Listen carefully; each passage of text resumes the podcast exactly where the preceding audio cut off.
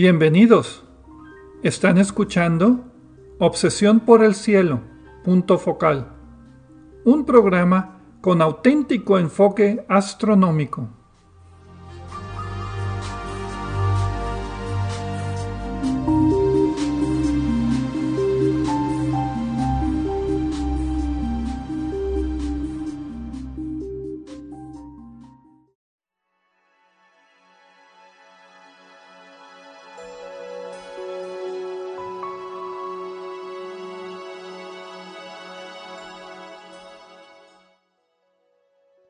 Muy buenas tardes. Sean todos bienvenidos a Obsesión por el Cielo, punto focal. El único programa con enfoque astronómico y de exploración espacial en la ciudad de Monterrey y en la República Mexicana.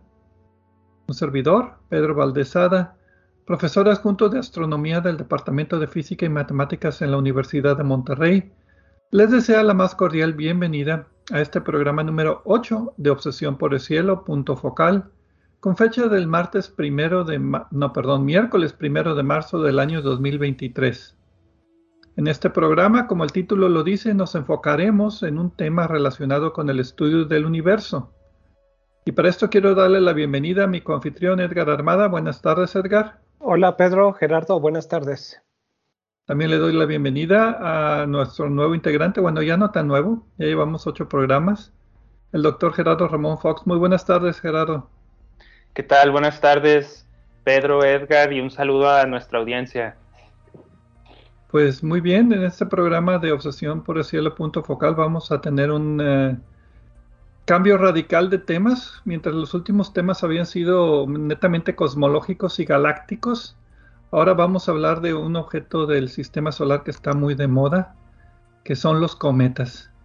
Este tema fue medio inspirado en el cometa C2022E3, también conocido como ZTF por Zwicky Transit Facility, cometa que este mes de febrero del año 2023 pues pasó cerca de la Tierra y fue apenas visible a simple vista. Yo nunca lo vi, ¿ustedes lo vieron? No, alguna vez traté de verlo, pero es difícil con el brillo del cielo que yo tengo. Eh, y también las nubes interfirieron en los días en que era fácilmente localizable. Eh, sí he visto cometas desde la ciudad de Monterrey, eh, desde, a pesar de la iluminación, pero en este caso no, este era un poco más difícil ver desde cielos urbanos.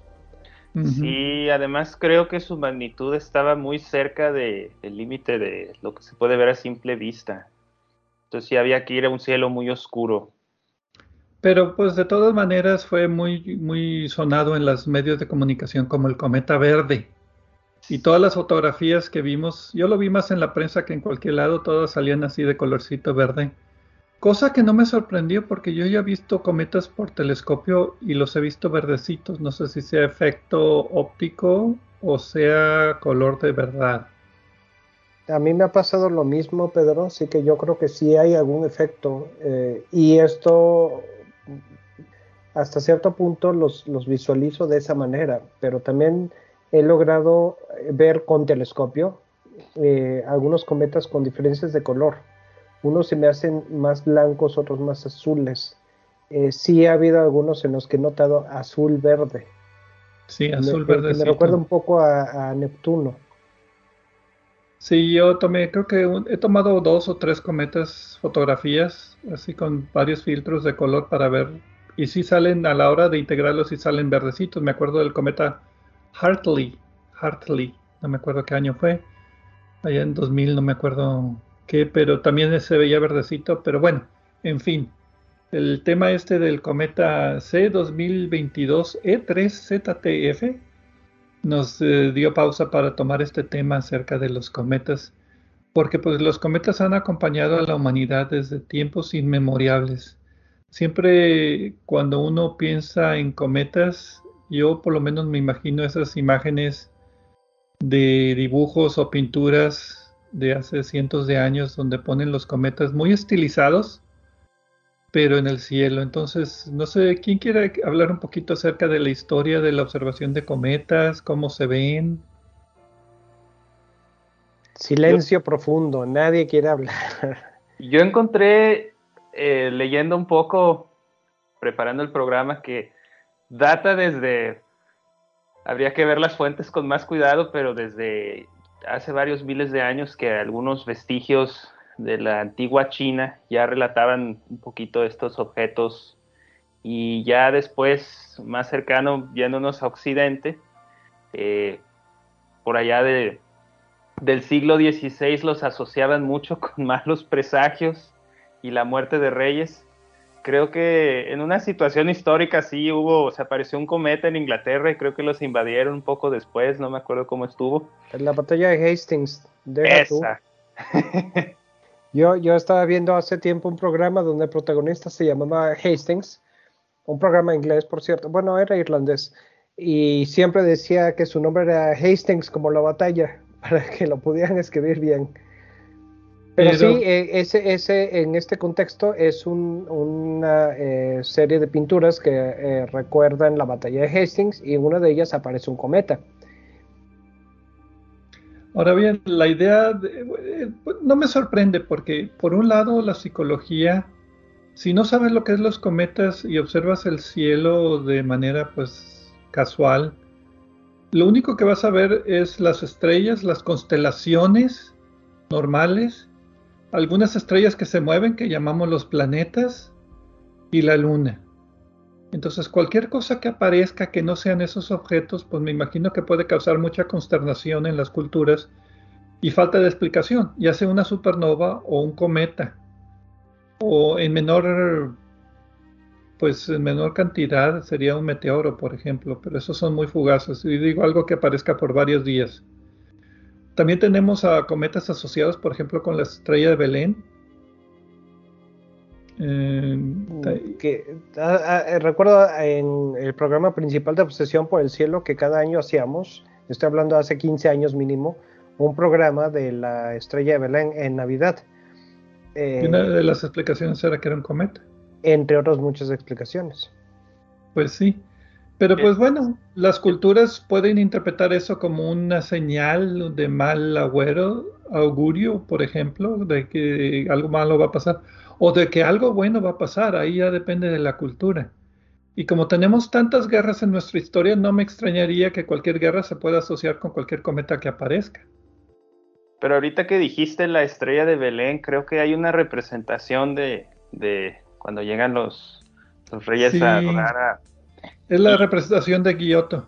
Exacto, y, la dibujó con un cometa. Y es interesante porque sí lo, sí lo representó con, pues digo, para hacer una pintura con bastante precisión de lo que se puede observar en, a simple vista. Ok, ¿qué es lo que se puede observar a simple vista de un cometa? ¿Quién ha visto cometas así a ojo espectaculares? Nosotros tres. Sí.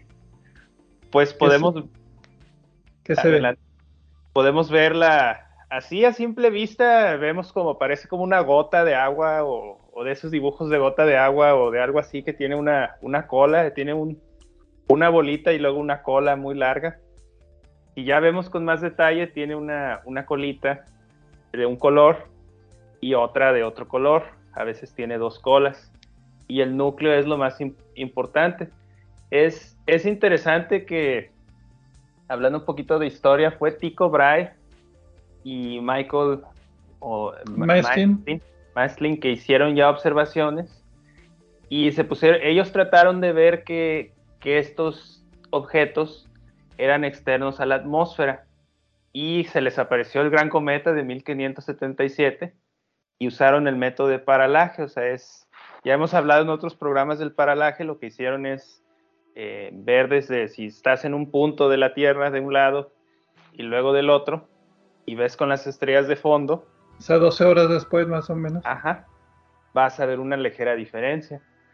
Estaría interesante. Eso, ver. eso, es, eso es si el cometa está cerca. O sea, medir, paralaje es.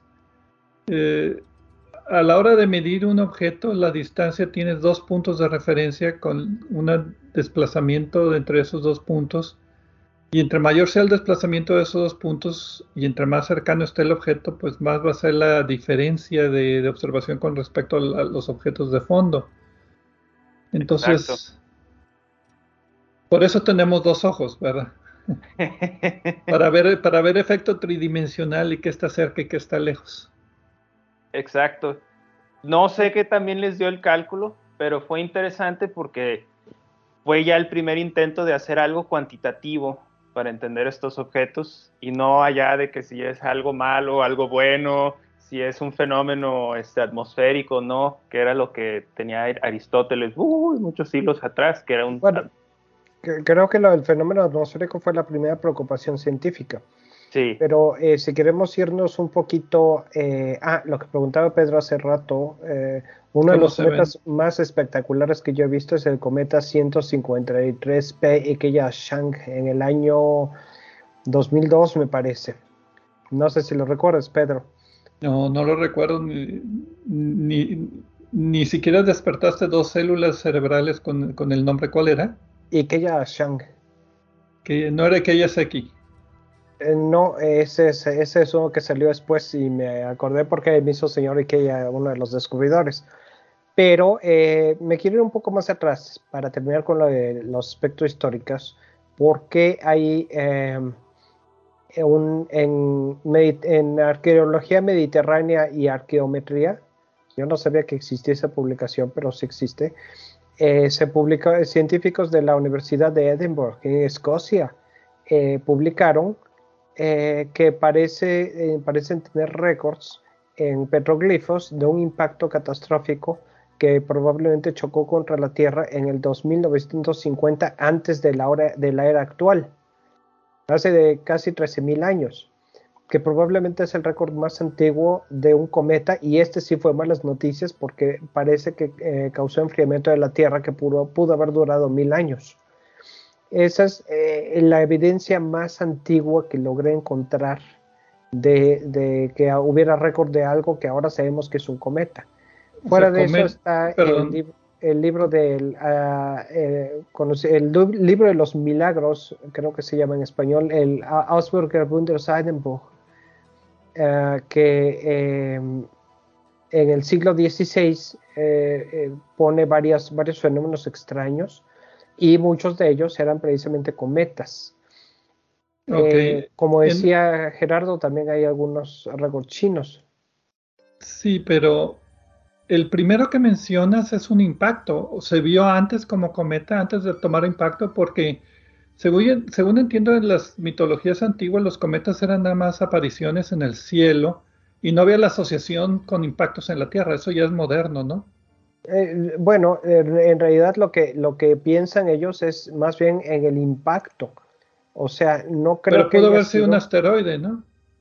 Eh, por varios motivos piensan que es un cometa. Eh, motivos dinámicos, más bien realmente no leí el artículo, pero me, llevó, me llamó la atención de que lo hubieran, lo hubieran identificado por la fecha. Y pues como todas estas identificaciones es, un poco eh, ambiguo y precisamente eh, piensan que el impacto fue en Groenlandia, lo cual por el hielo que tiene allí puede dificultar la identificación entre un cometa y un asteroide, porque los efectos gran parte de los efectos dependen de en dónde sea la colisión del objeto con la Tierra y en este caso son muy similares para los dos tipos de objetos.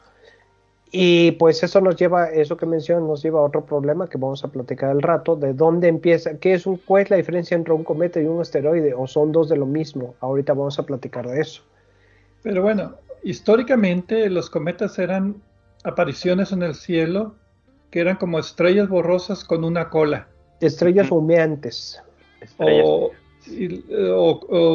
bueno, la palabra cometa viene de cometes, que tiene que ver algo con pelo, con una melena, es como una cabeza con una melena, ¿no? Sí, Sí. Viene del griego.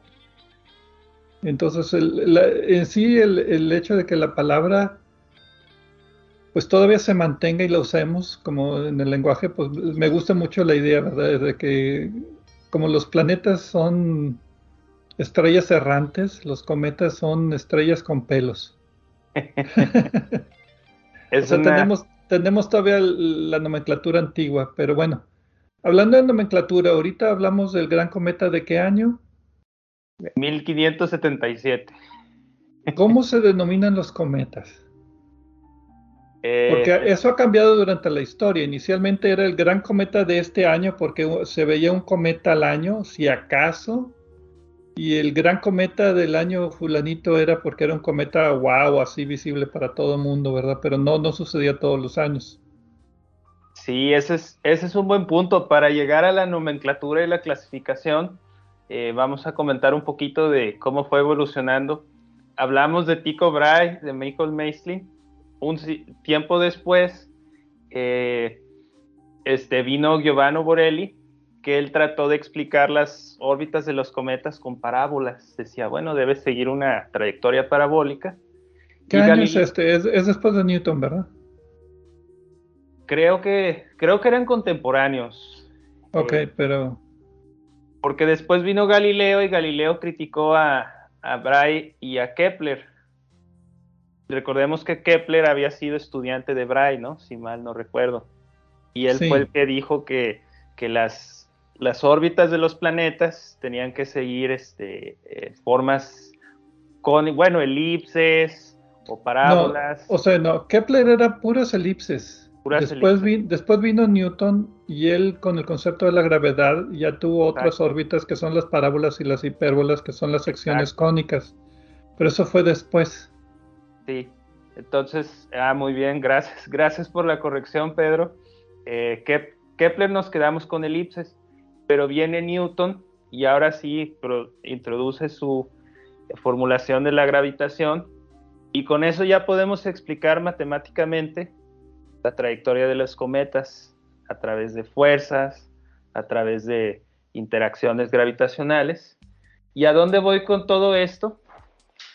Que después viene eh, Halley y el famoso cometa Halley y él en 1705, bueno, pues cerca de este año, calcula las órbitas de 23 apariciones de cometas registradas entre 1337 y 1698. Y con esto logra hacer la predicción de un cometa más adelante. Y esto se fue mejorando con matemáticas y todo eh, después. ¿Y a dónde vamos esta? Que ahorita me preguntabas o nos preguntabas de la clasificación y la nomenclatura. Entonces los cometas se fueron descubriendo en ciertos años y después se fue descubriendo que fueron periódicos. Entonces que, que, venían un cierto periodo, después se volvieron a aparecer cerca de la Tierra. Ajá, que resultaba que se aparecía el cometa y era el mismo. Entonces los podemos clasificar como periódicos, periódicos, bueno, sí, periódicos, eh, que tienen una una, una cierta tiempo en el que vuelven a aparecer. Entonces, está el año de descubrimiento y está el, se les asigna si es periódico una cierta clave. Si es de periodo muy largo, se les va a asignar otra cierta clave. Y si es un cometa ya de esos excéntricos que se sale del sistema solar, pues ya técnicamente no es periódico y se va. Pero entonces, Pero a mí lo ya, es de, un periodo de una sola vez, ¿no? Un periodo tan largo que no se puede medir. Infinito. no, nada más inmedible. Porque aquí lo interesante es cómo el concepto cambió desde Aristóteles, que eran objetos dentro de la atmósfera, objetos fuera de la atmósfera, pero muy lejanos que no se puede medir el paralaje, no se puede medir la distancia. Y ahora, pues ya con Newton y su amigo Sir Edmund Halley, pues ya se pueden calcular las órbitas y ya se encuentra que son objetos dentro del sistema solar que pueden tener órbitas como los planetas, pero estas son muy alargadas en lugar de casi circulares como los planetas.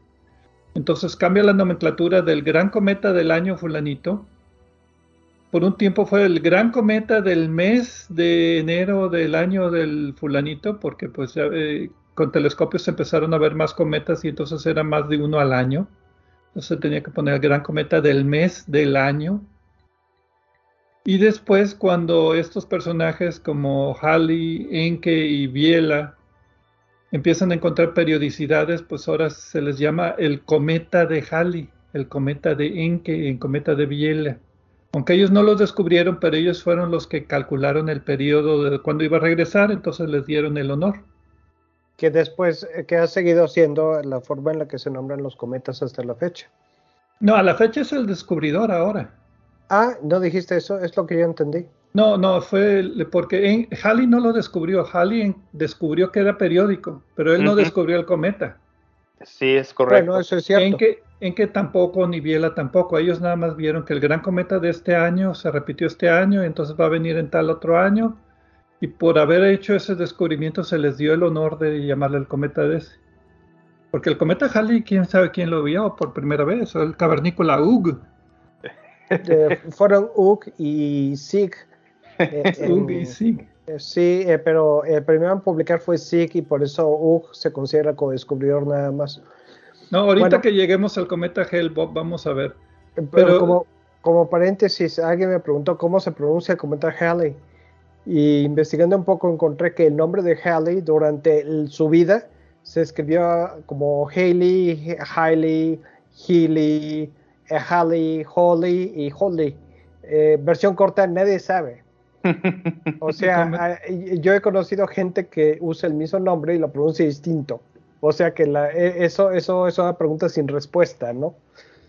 Ahora bien, la nomenclatura actual es en honor del descubridor, pero no nada más el descubridor.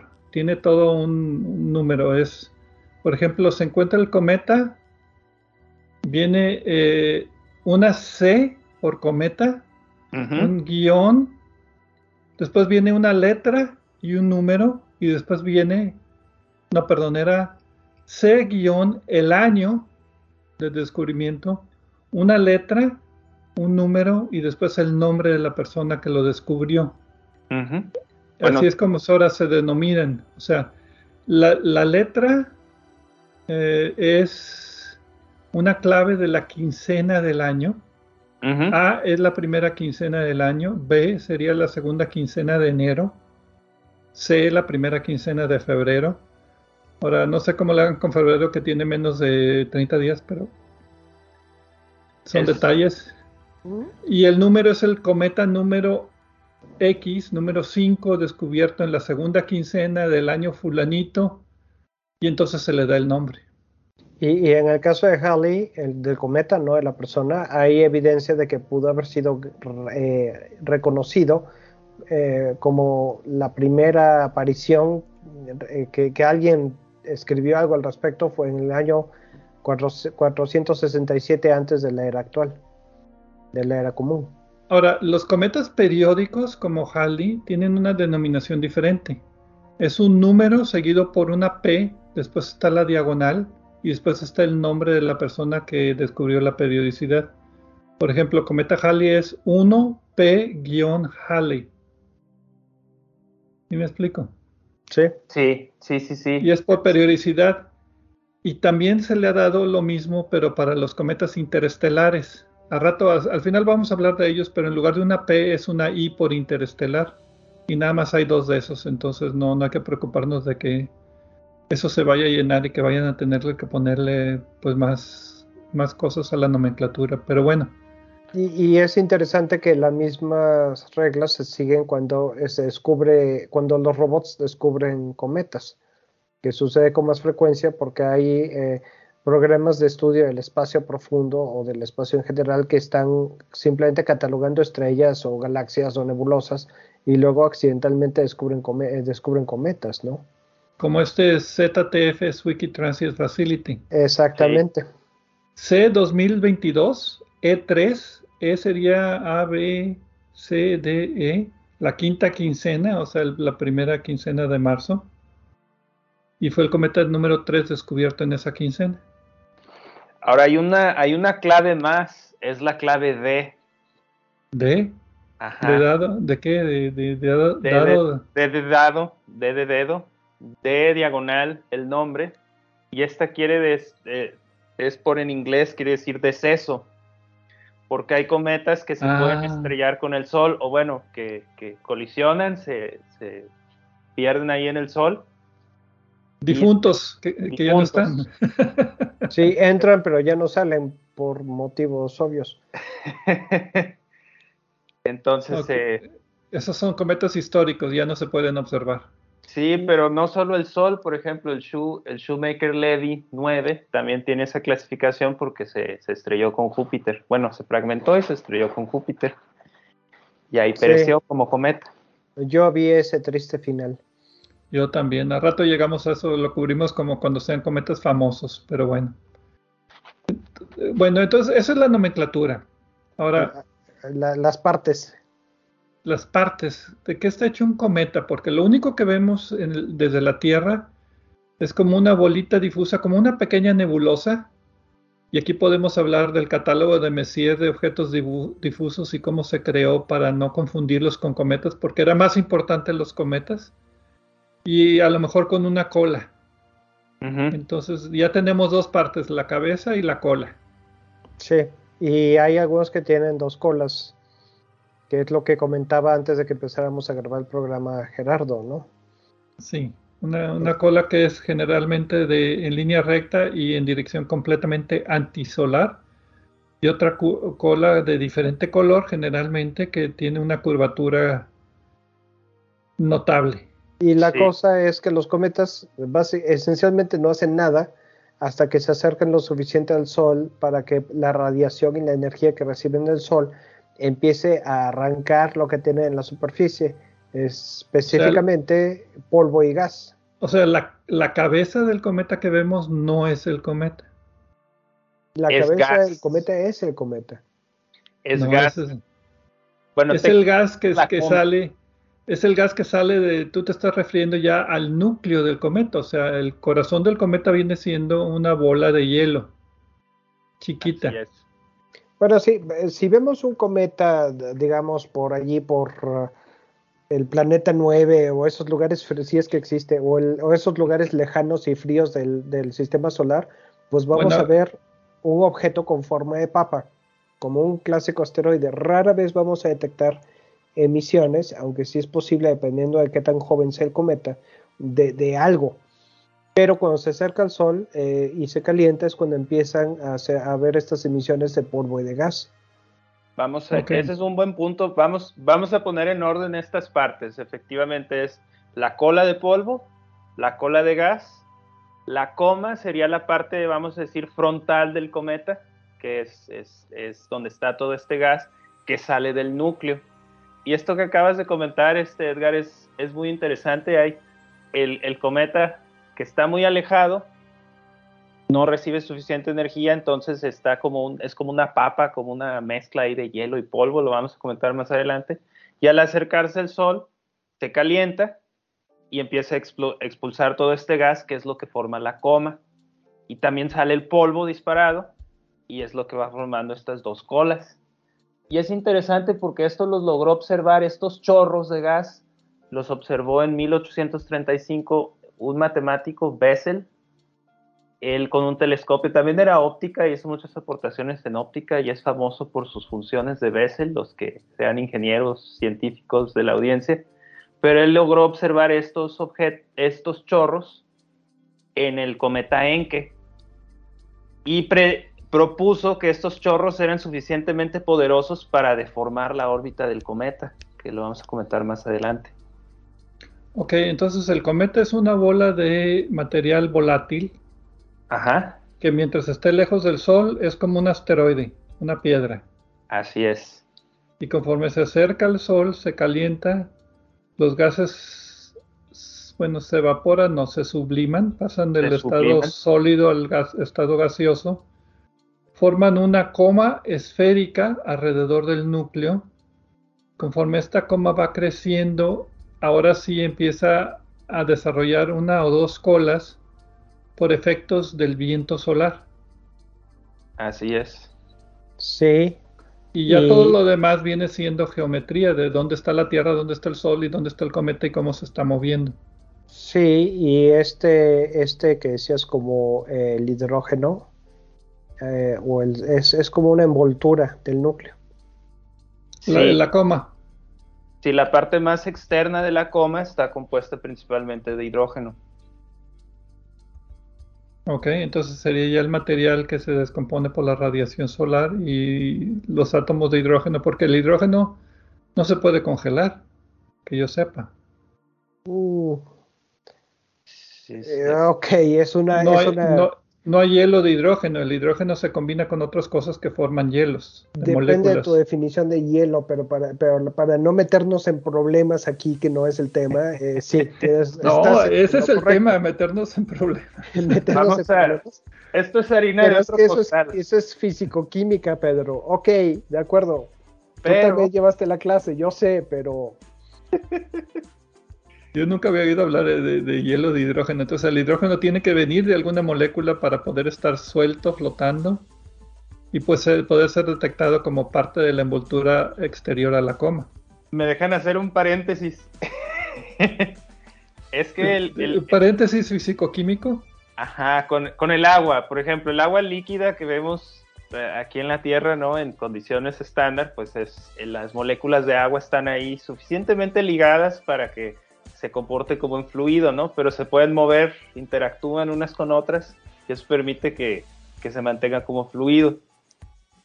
Al congelarse, que le quitamos suficiente energía, esto es importante, al, congelarse, en ciertas condiciones, pasamos al, al hielo y ahora se ordenan y el sólido tiene una estructura ordenada a nivel molecular, a nivel atómico. Del caso del agua, pues se, hace una cierta estructura regular que le da una estructura, corrígeme si, estoy mal, pero cristalina por el orden que va tomando los las moléculas. Porque, porque es una molécula también altamente polarizada. Ajá.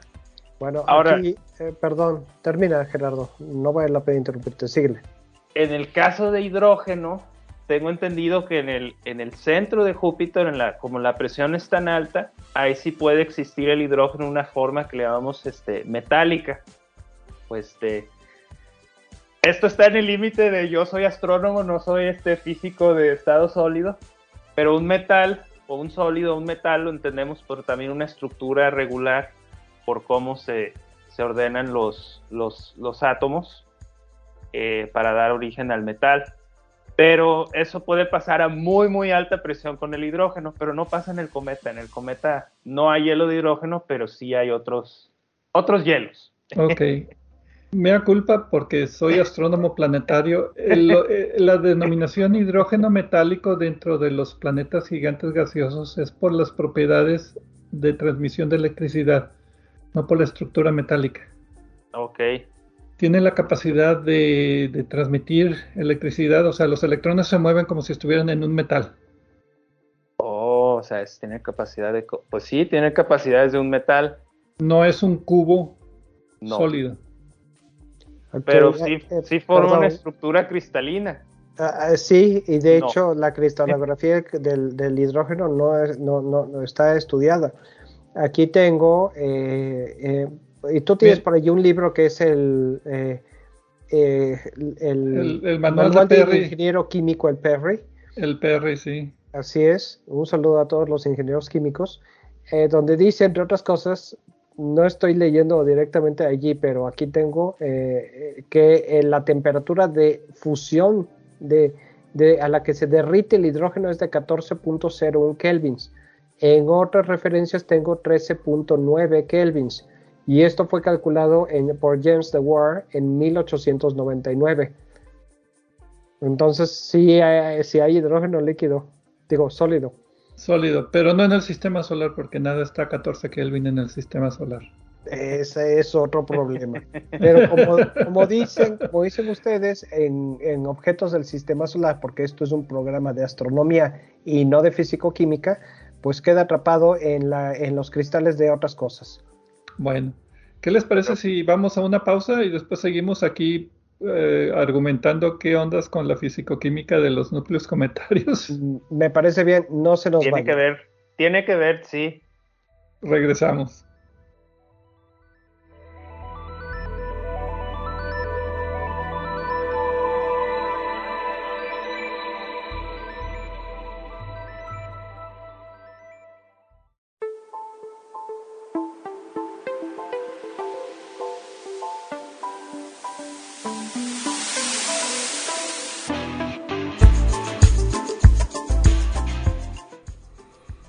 Pueden comunicarse con nosotros a través del correo electrónico. La dirección es obsesión Obsesión por el cielo en minúsculas y sin acentos ni espacios. También nos pueden dejar preguntas, comentarios o sugerencias en nuestra página de Facebook de Obsesión por el Cielo o en nuestra cuenta de Twitter de arroba o por el cielo. Si desean escuchar programas anteriores, lo pueden hacer visitando nuestra página de internet de obsesiónporelcielo.net, donde encontrarán las ligas de cada programa que se almacena en formato de podcast y que distribuimos gratuitamente.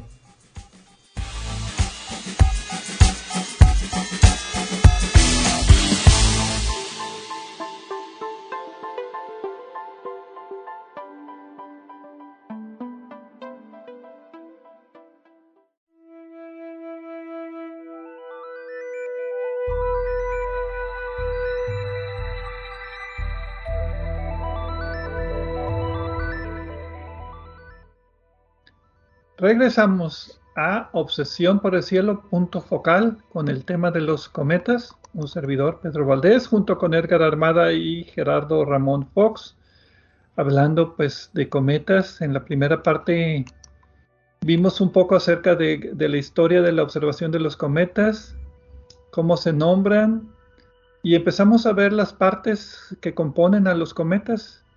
Y básicamente un cometa en su forma más pura es una bola de hielo con roca mezclada que cuando la acercas al sol se calienta, al calentarse empieza a sublimarse o evaporarse el material volátil y forma las siguientes estructuras que son la coma, la nube de hidrógeno alrededor de la coma y después colas que a veces pueden ser muy vistosas dependiendo de muchos factores de qué tan cerca se acerca al sol, de la composición, si es un cometa viejo, si es un cometa nuevo, si los volátiles están, de la estructura del cometa, si tiene forma de una esfera o un cacahuate, eh, etcétera, etcétera. Entonces eh, teníamos una pequeña discusión acerca del núcleo y los volátiles y el hidrógeno y no sé qué más.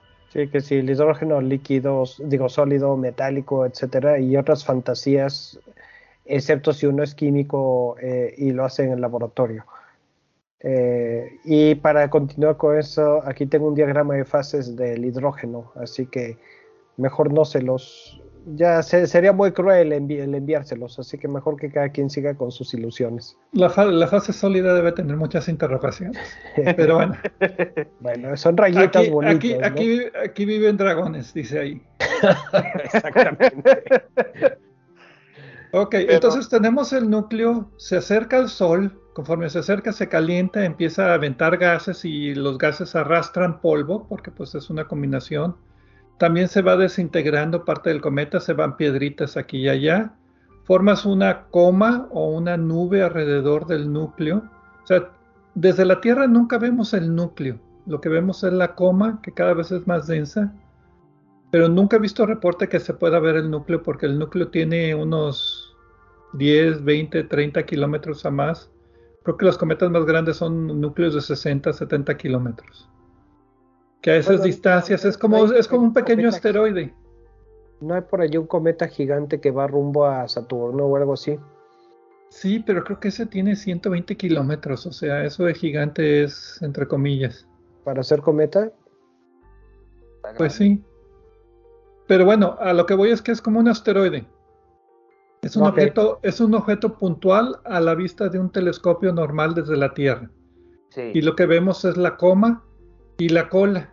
Entonces la cola decíamos que tiene, puede tener varias colas, pero generalmente se dividen en la cola de gas, que viene siendo de color azulita si le tomas exposiciones de larga duración, porque es gas que está absorbiendo y remitiendo fotones en diferentes longitudes de ondas muy particulares.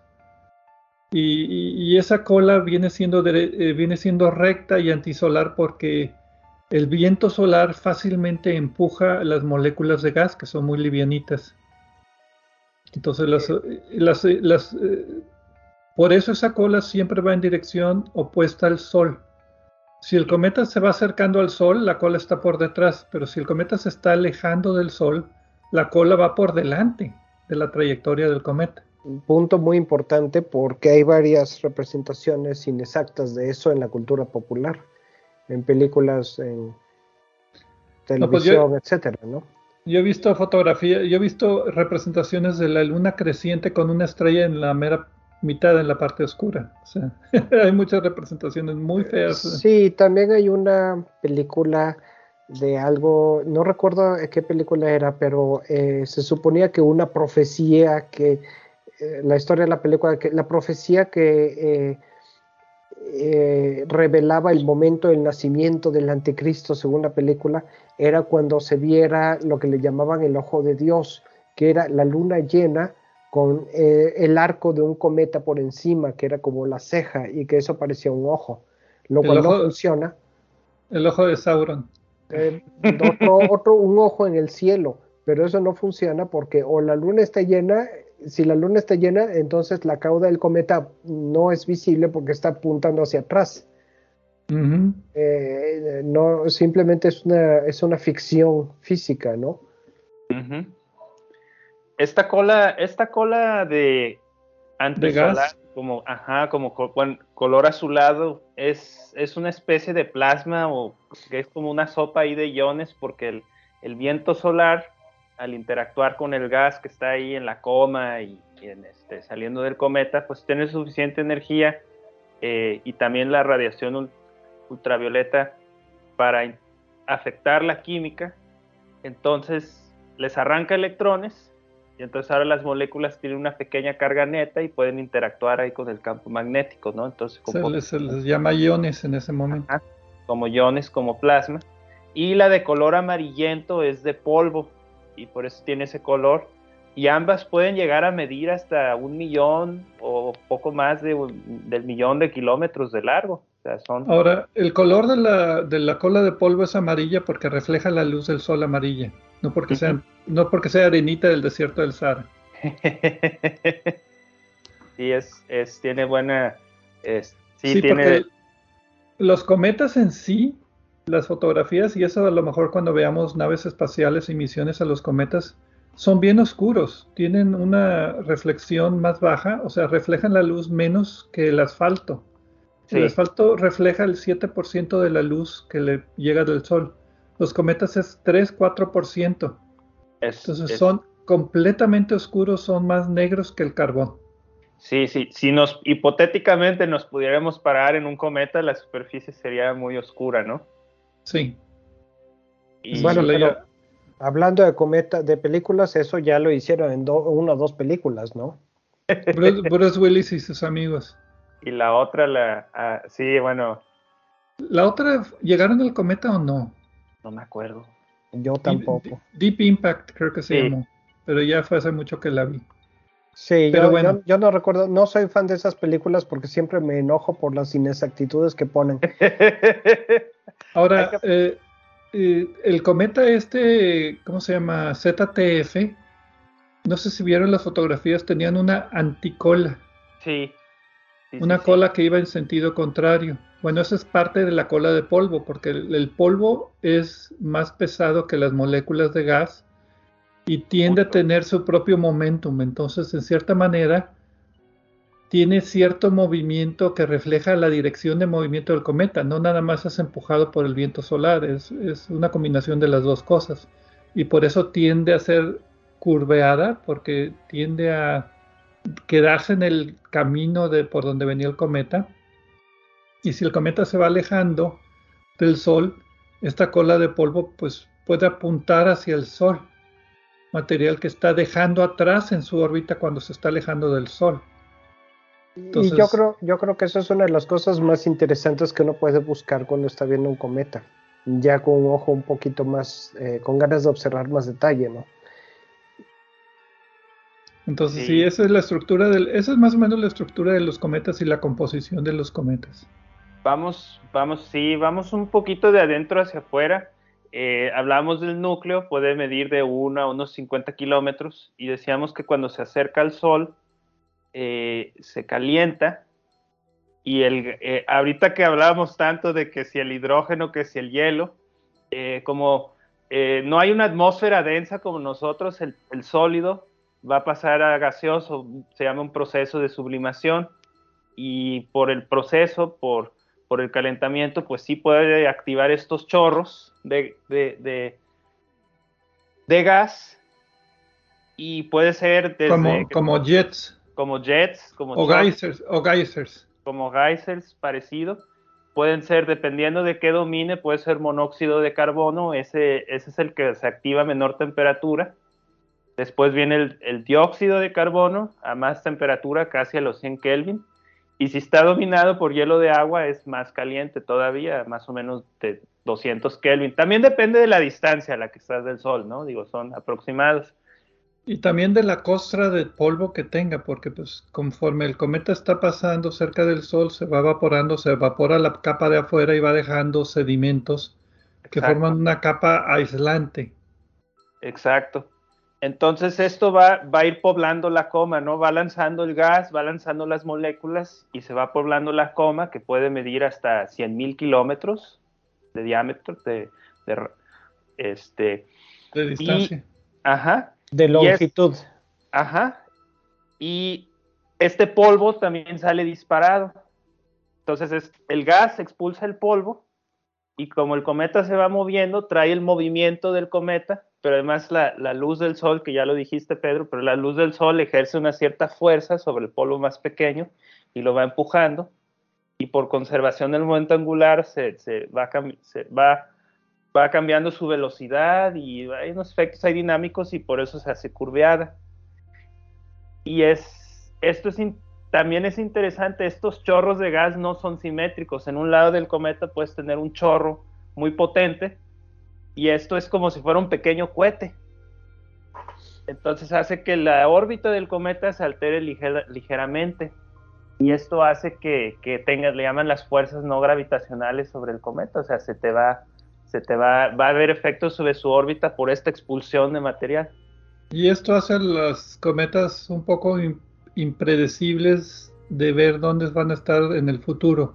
Un planeta puedes calcular la posición del planeta muchas revoluciones al futuro, pero un cometa con estas fuerzas no gravitacionales eh, que dependen de muchos factores que no tenemos control o que no podemos cuantificar, pues no podemos extrapolar la órbita del cometa al futuro por muchas revoluciones. Porque a eso hay que incluirle todas las perturbaciones de los demás planetas del sistema solar. Además. Además. y, muchas veces eso es lo que la incertidumbre que, existe cuando se está tratando de prevenir si un asteroide uh, es peligroso. Y estoy hablando de asteroides, que también tienen eh, ocasionalmente fuerzas propulsivas, pero además son eh, por la radiación que absorbe y por otros efectos y por su forma y por su rotación, etcétera. Es difícil calcular eh, exactamente su, su órbita mucho tiempo en el futuro. Eh, brevemente, saliéndome un poco del tema, eh, por si alguien que es aficionado al cine nos escucha, eh, ya chequé la película donde se veía el cometa que se arquea sobre la luna llena, la que escribían como el ojo de Dios, es en España el fin de los días y en Latinoamérica el día final. Ya si alguien es aficionado al cine y quiere saber más detalles, pues investiguelo por favor pero no quise dejar a alguien que, enojado porque no dijimos cuál era, ¿no? Bueno, regresando al tema entonces, las colas de los cometas, ¿han visto alguna desconexión magnética de las colas? No. A ver, No, y bueno, yo no la he visto en persona, no he visto muy pocos cometas, pero sí estaba viendo un video. La cola de iones de los cometas es tan sutil y tan dependiente del viento solar que si hay una eh, emanación del Sol, ¿cómo se llama? Una inyección de masa coronal y la onda de choque pasa por el cometa, puede causar reconexión magnética, de, reconexión de las líneas de campo magnético y ese puede hacer que se corte la cola del cometa y se separe la cola del cometa del cometa y se vaya la cola del cometa junto con eh, la inyección de masa solar y después el cometa crea otra cola. Hay un video del cometa Encke haciendo eso muy bonito que lo ilustra perfectamente, o sea, y demuestra que la cola de iones, pues sí, es de iones y está afectada por el viento solar y también por el campo magnético que emite el Sol. iba a comentar ese, ese, si quieren verlo en la página de, Wikipedia de, de, eh, cometa Enke. De, no, del, bueno, de cometa Enke puede probablemente, pero de cola, en, en, en, cola, entre paréntesis, astronomía. Eh, en Wikipedia, ahí, ahí viene esa animación en una parte de la página. Eh, Vamos Y yo supongo que también en Cometa Enke.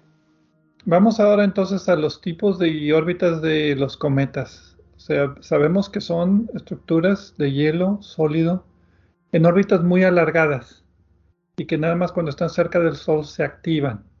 Entre comillas, eso de activarse. También es muy impredecible qué tan activado va a ser el cometa, o sea, porque depende de tantas cosas que muchas veces promete el cometa que va a ser muy vistoso y no lo es, y otras veces que ni se sabía que iba a ser vistoso, de repente se hace muy vistoso. Pero bueno, los tipos de órbitas, yo los conocía nada más como tres tipos de órbitas. Órbitas de periodo corto, arbitrariamente menos de 200 años. Órbitas de periodo largo, o sea, órbitas que ya no se repiten o se repiten en un futuro tan lejano que no se puede calcular, o órbitas interestelares que vienen de, en órbita hiperbólica del espacio profundo, pasan por el Sol, hacen su arquito y se van otra vez al espacio interestelar en otra dirección. ¿Hay alguna otra órbita? No se me ocurre alguna. No, no sé. O sea, las órbitas de periodo corto son arbitrariamente menos de 200 años porque, pues, en la historia de la humanidad esos son los cometas que más se registran. Yo creo, por eso creo que es arbitrario. Si hubiera cometas de periodos de 500 años, pues nada más lo hemos visto una o dos veces y no sabemos que son periódicos.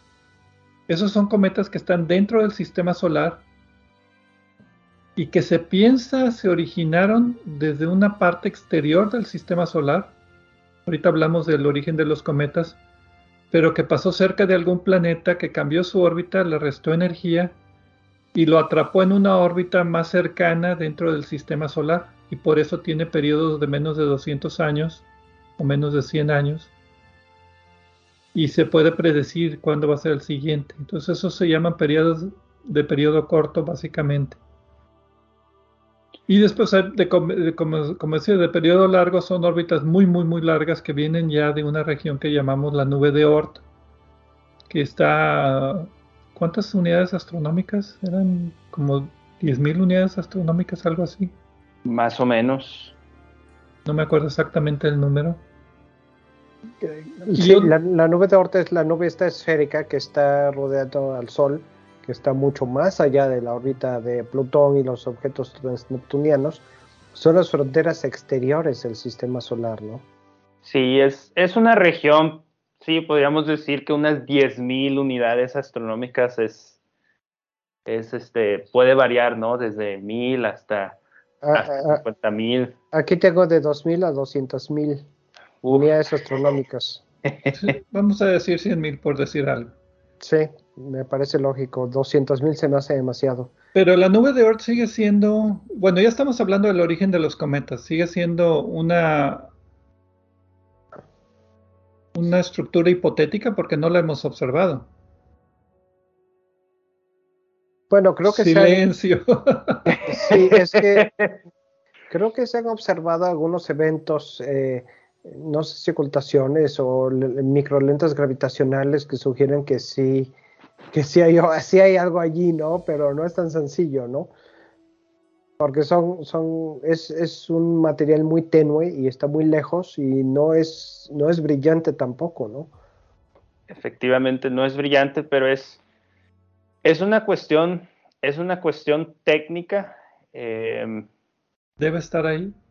Allá recordemos que este, Oort fue un astrónomo y, no solo sistema solar, hizo galaxias y muchas cosas, pero por allá de los años 50 eh, se pusieron a tomar muchos datos eh, de, cometas que llamaban nuevos, cometas este, que acababan de aparecer, y eran cometas de periodo largo. Entonces, de, muchas observaciones se puede hacer un cálculo de la órbita del cometa y hablamos de que puede ser este, elipse, puede ser parábola, pero estas elipses las caracterizamos por una, su semieje mayor, digamos que la parte más larga de la elipse la dividimos entre dos y eso es el semieje mayor y el Sol va a estar en uno de los focos.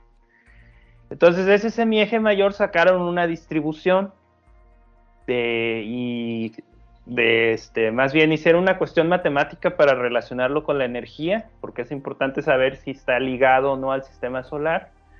Pero total llegaron a una especie de distribución de semiejes mayores y coincide que este, esto tiene un pico a semiejes muy largos, o sea, de, vamos a decir, órbitas muy grandes.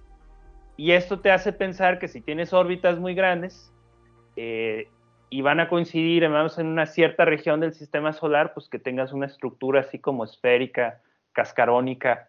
Bueno, esa palabra no existe, pero como un cascarón. Ya me gustó, vamos a ponerle en el diccionario. cascarónica.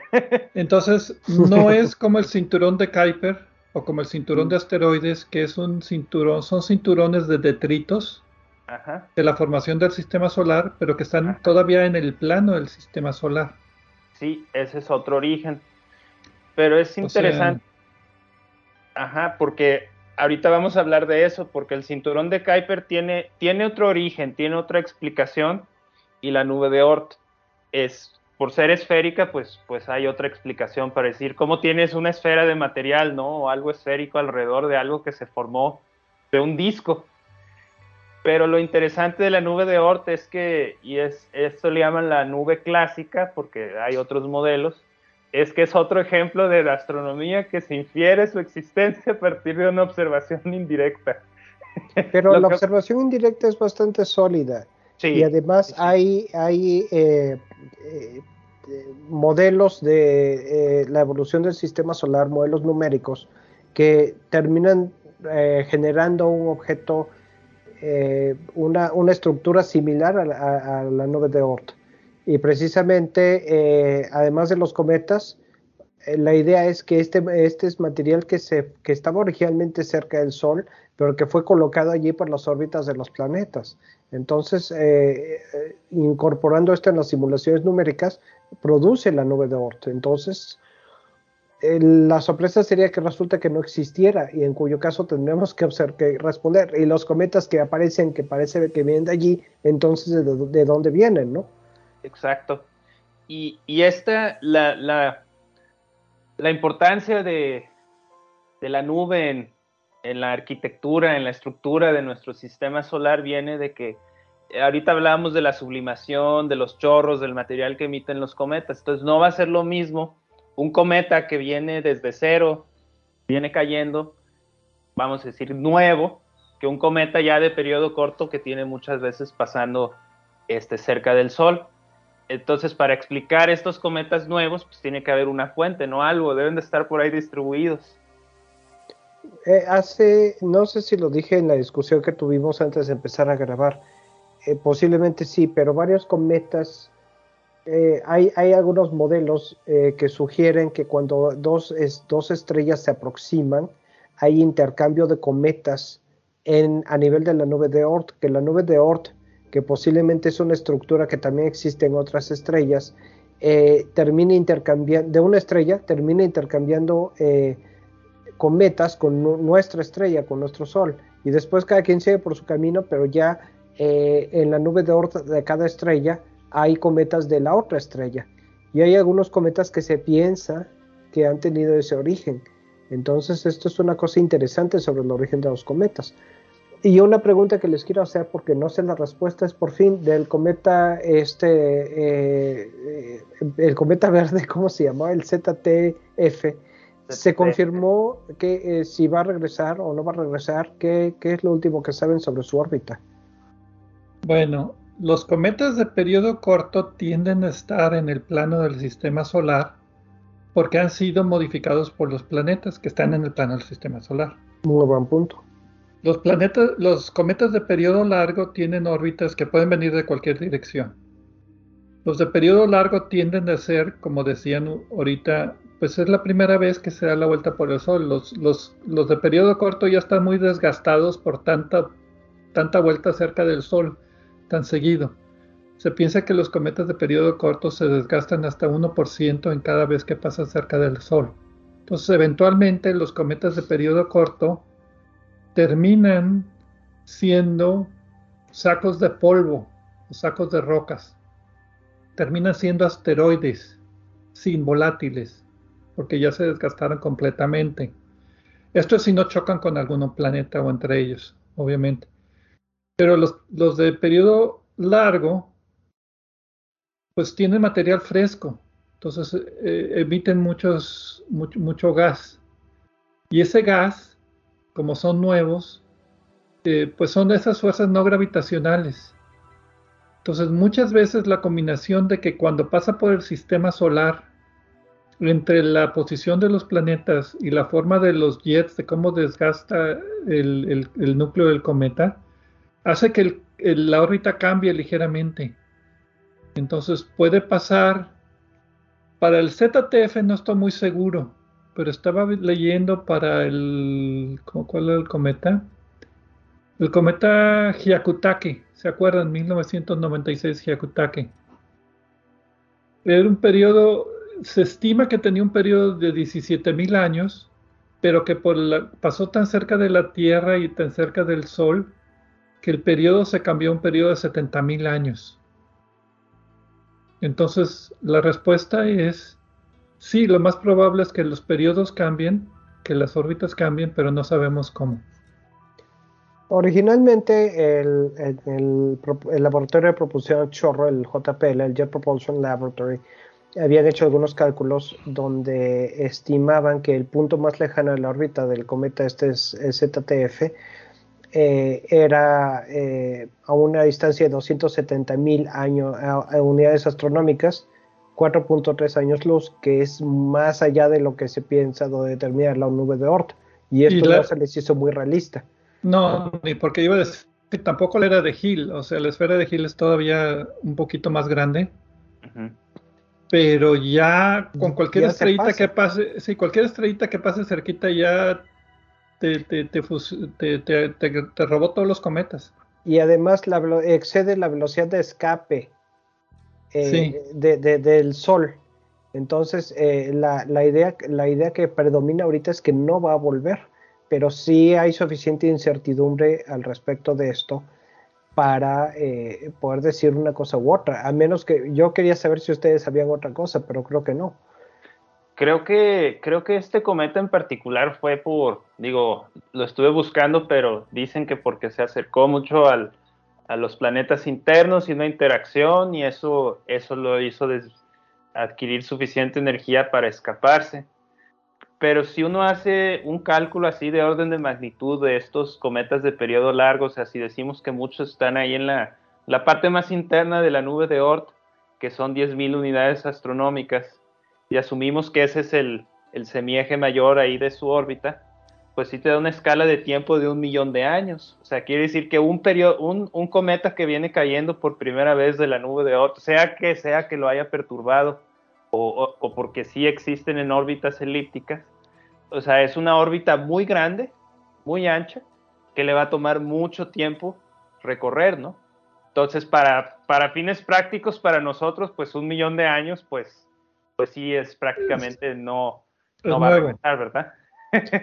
sí, y esto nos lleva a lo del color porque el, color verde este que se observó y que se, bueno, mucha gente pensaba que se iba a ver verde como una uva verde, ¿no? Como el verde como las plantas. En realidad, pues fue una cosa bastante sutil, pero hay un artículo publicado en una revista de química donde explica que ese color verde, eh, al igual que la mayoría de los colores de los cometas, se debe a, a las características de las sustancias que están en su superficie específicamente en el, caso, del verde, es posiblemente la excitación de carbón diatómico, o sea, de dos átomos, el C2, excitado por la radiación ultravioleta del Sol. Y el hecho de que tenga eh, ese carbono específico de dos átomos sugiere que es un cometa que o está en su primera pasada cerca de nuestro Sol o ha tenido muy pocos pasos cerca de nuestro Sol después de que algún encuentro eh, aleatorio en las fronteras del sistema solar lo mandó para acá. Entonces, eh, es posible, vaya, es posible que no sea su regreso, sino su primera y última vez por acá, ¿no? Y eso, eso lo, el, el, color es consistente con esa idea, ¿no? Y eso me recuerda que hay otra categoría de cometas que son los cometas con órbitas rasantes del Sol.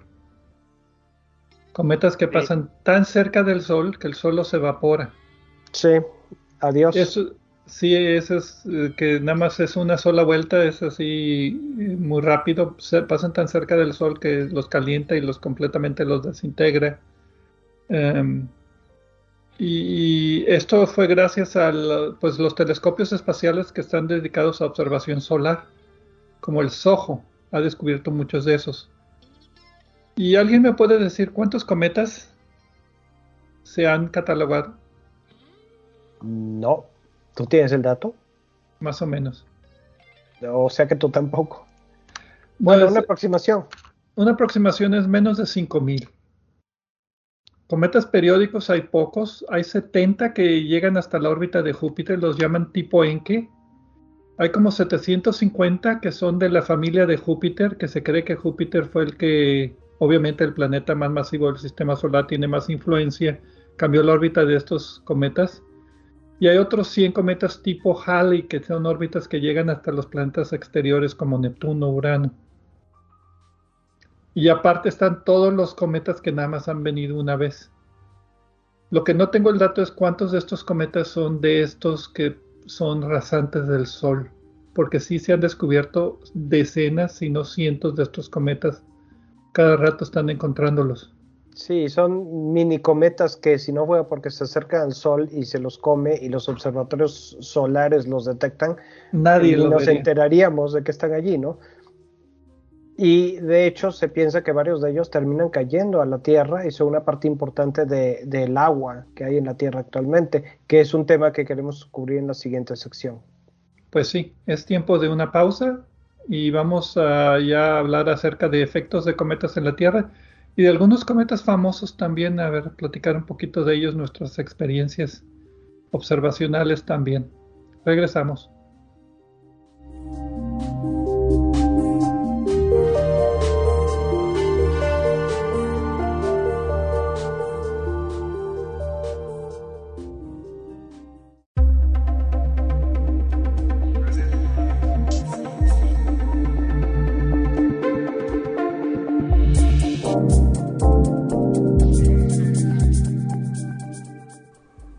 En nuestro sitio de internet de obsesiónporelcielo.net encontrarán, aparte de las ligas a programas anteriores de Obsesión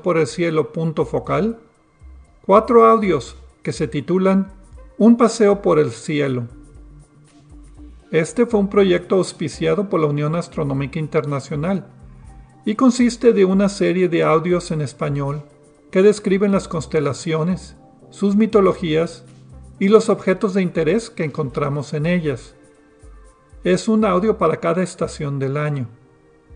La idea es que escuchen los audios por la noche, mientras observan el cielo, para que puedan servirles de guía para identificar las constelaciones.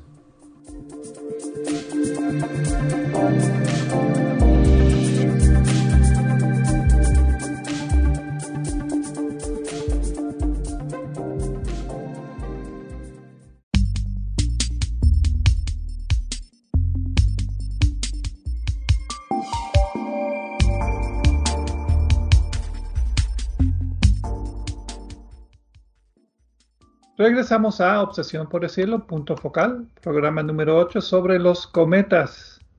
Gerardo Ramón Fox, Edgar Armada y un servidor, Pedro Valdezada, hablando de este tema tan interesante de, pues, relacionado con los cometas que, bueno, el cometa que era C2022-C3ZTF, pues nos, nos motivó a hablar acerca de qué son los cometas, la historia de cómo se observan, cómo se nombran las partes de los cometas, y terminamos en la sección anterior hablando acerca de sus orígenes y los tipos de órbitas, que pues viene muy relacionado. Básicamente resumiendo, resumiendo el resumen que estamos haciendo aquí, porque podemos hacer varios programas de este tema, los cometas son remanentes de la formación del sistema solar con alta cantidad de volátiles. Volátiles son moléculas que se evaporan fácilmente, no son rocas, que necesitan temperaturas altas para evaporarse, que orbitan el sistema solar, ya sea en una nube semi hipotética, aquí me van a matar por eso, pero bueno,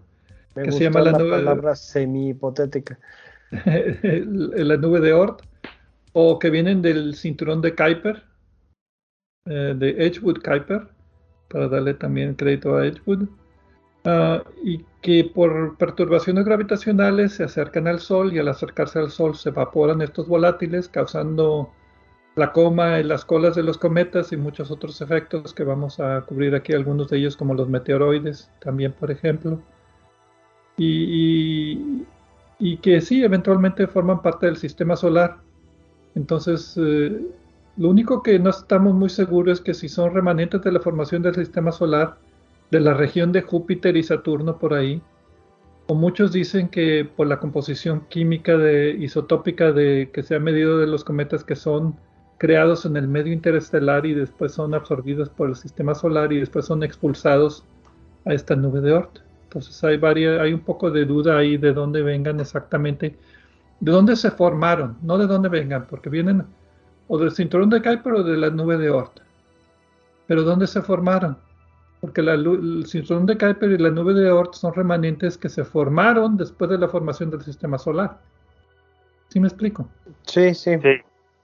Entonces, se, apilaron la materia para formar el cometa dentro del plano del sistema solar o fuera del plano del sistema solar y después se emigraron a otros lados. Ahí no estoy muy seguro de cómo está la historia actual de ese tema. ¿Alguien tiene alguna idea? Eh, no, y yo, creo que no solo nos referimos a, a nosotros, sino que no a todo mundo, ¿no? Pues em, empecé en chiquito aquí en Petit Comité con nosotros, pero ya podemos ampliarlo entonces. Entonces no, no, no hay, no hay un consenso acerca de si son materia interestelar o materia del sistema solar. O una combinación. Sí, eh, yo pienso, yo siento que es una combinación. Eh, si recuerdan hace rato estaba en la sección anterior comentando del intercambio de cometas entre estrellas. Entonces, eh, lo, que, lo que es lógico pensar es que esos cometas se formaron en el origen del sistema solar. La presencia de los, planetas los mandaron hasta allá la nube de Oort. Y esto es algo que sucede en otras estrellas, lo que sugiere que es un proceso común. Sí, eh, digo, cómo llegaron los cometas, los, estos objetos a la nube sigue, sigue siendo tema eh, de mucha discusión. Sí, en, el sistema solar la mayoría se formó en un disco y hubo una cierta etapa donde los planetas se fueron acomodando y eso fue expulsando objetos y materia en muchas direcciones, pero también puede que haya sido material ya del medio interestelar que se ya era parte ahí del este gas, de ciertas moléculas que se fueron ahí aglomerando y quedaron ligados por las composiciones. Lo que sí, para decir, bueno, de dónde vienen los que observamos, pues es o la nube de Oort o la cinturón de Kuiper. Pero aquí encontré un dato que, dice que sí, las, las perturbaciones que hablábamos de alguna estrella o incluso puede ser una nube de gas que pasa cerca del Sol, pues sí tiene escalas de tiempo que, o sea, dices, bueno, una perturbación sí te puede dar como que empiezan a caer cometas en una escala de tiempo de un millón de años pero pues esto tiene una frecuencia de como una cada 100 millones de años. ¿Que peguen a la Tierra o qué? No, como que, existe una perturbación de este tipo. Ah, ok. O sea, que pasa una estrella cerca de nosotros cada X, cada cuántos millones de años. Pues cada que toca, ¿no? Pero cada 100. en promedio.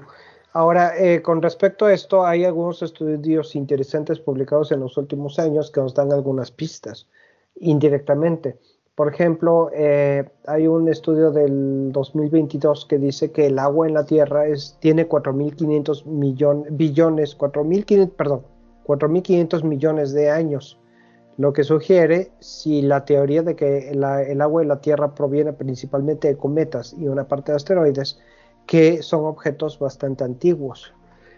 Eh, por otra parte, eh, hay un, este, un, cometa observado, eh, bueno, fue una bola de fuego observada también en 2022, que se piensa que era un objeto de tipo rocoso, pero por su órbita se piensa que se originó en la nube de Oort, y lo interesante es que parecía ser un objeto rocoso, mientras que se esperaría que los objetos de la nube de Oort fueran más menos sólidos, ¿no? Y entonces más, más, más, hielosos. Más hielo y menos, menos roca. Entonces, eh, puede ser una excepción, pero también es interesante que este tipo de objeto haya llegado allí, lo cual nos dice que a lo mejor hay un detallito allí que no estamos entendiendo bien sobre cómo se formaron estas nubes en primer lugar, ¿no?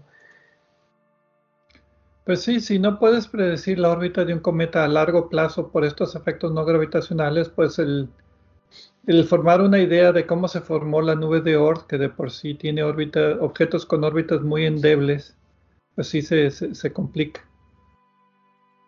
Pero bueno. Ok, entonces los cometas vienen de lejos del sistema solar donde está haciendo mucho frío de alguna manera se acercan. Eso es lo que nos interesa, porque los estudiamos nada más cuando están cerca del Sol, porque es cuando están activos y están emitiendo mucho gas y materia, puedes tomar espectroscopía, puedes tomar muestras de los cometas.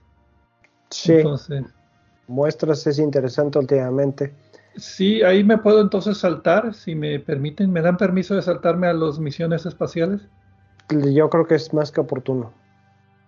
Entonces, ha habido varias misiones espaciales algunos cometas aquí para precisamente hacer eso, tomar muestras del cometa. Se han estudiado por espectroscopía desde la Tierra, se han estudiado por fotometría, pero no hay nada como traer un pedacito del cometa hacia la Tierra. Entonces, em, ¿se, acuerdan de la misión Stardust? Sí, sí, sí. Stardust era una nave espacial que fue al cometa Wild 2 y cerca del cometa Vil 2 sacó una como raqueta de tenis con unos cubos de un material que se llama aerogel que es 99% aire. Entonces la idea era atrapar pedacitos del cometa en ese aerogel y después ponerlos en una cápsula y traerlos a la Tierra. Entonces ha sido una forma directa de medir el material rocoso porque el gas no lo puedes atrapar de esa manera, pero los pedacitos de polvo sí lo puedes atrapar. También otra misión que directamente afectó un cometa fue la misión Deep Impact, que fue lanzada ya por el 2000. En el 2001 pasó por el cometa Borelli, le tomó fotografías y se veía ahí como era una forma de cacahuate muy extraña. Pero después en el 2005 chocó con el cometa Temple 1 sea, tenía dos partes. agresividad. Sí, porque quiere, querían probar la estructura del cometa. Si se acuerdan, lanzaron un cubo de cobre, algo así, un material que era tan extraño en el cometa que no se pudiera confundir con un material común, como fierro o aluminio, por ejemplo, entonces cobre. Y lo impactaron y después, años después, bueno, vieron el impacto, vieron la explosión, pero fue demasiado brillante y años después otra nave espacial pasó ahí cerca del cometa para tomar imágenes y muy apenas se veía el cráter que, que, hizo el, Deep Impact. Si se acuerdan, entonces sí, sí, Y la misión más famosa es la misión reciente de la misión Rosetta de la Agencia Espacial Europea que en el 2014 llegó al cometa Churyumov-Gerasimenko y lo orbitó. Estaba en propulsión con iones y lo orbitó y, hasta tenía una sonda para aterrizar, que supuestamente iba a aterrizar en la superficie del planeta, pero algo salió mal, rebotó y se escondió en alguna desfiladero y total, se tardaron mucho en encontrar la navecita esta, el satélite Philae le llamaron, pero también estudió el cometa de cerca, veía los gases que emitía de cerca yo siempre tuve la impresión de que no te podías acercar a un cometa porque estaba la nube del material que estaba eyectando. Pero pues está como sea, casi siempre es puro vacío alrededor. Puedes acercarte a una nave hasta casi aterrizar. en estos cometas sin ninguna dificultad. Yo le quitaría el casi. Casi, sin ninguna dificultad. Eh, bueno, con alguna dificultad, pero perfectamente realizable. Pues dificultades normales para un asteroide que no tuviera tanta actividad. Así es, agárrense, pero sí aterrizamos. Ahora, eh, con, ya que estamos en misiones, a mí la que me parece más interesante es una misión futura, la del interceptor de cometas de la Agencia Espacial Europea, la idea y de la Agencia Espacial Japonesa. La idea, la idea de esta misión surgió por eh, eh, Oumuamua y por el cometa este interestelar. Borisov. Borisov, exacto. Eh, que eh, pues son objetos muy interesantes, pero los descubrimos eh, cuando ya iban de salida o cuando iban pasando tan rápido que no había tiempo de, realmente estudiarlos en detalle.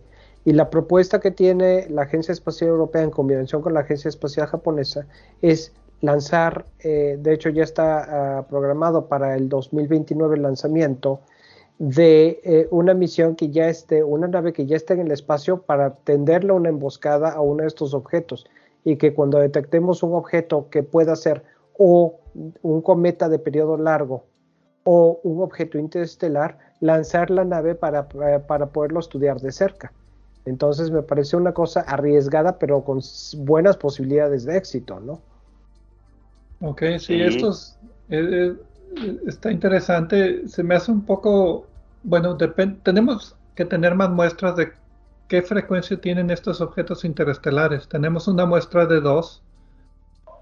Se me hace muy pequeña para diseñar toda una misión para esto, pero bueno, pues por algo se empieza. O ya está en construcción. Ya está programada para 2029 su lanzamiento. Ok.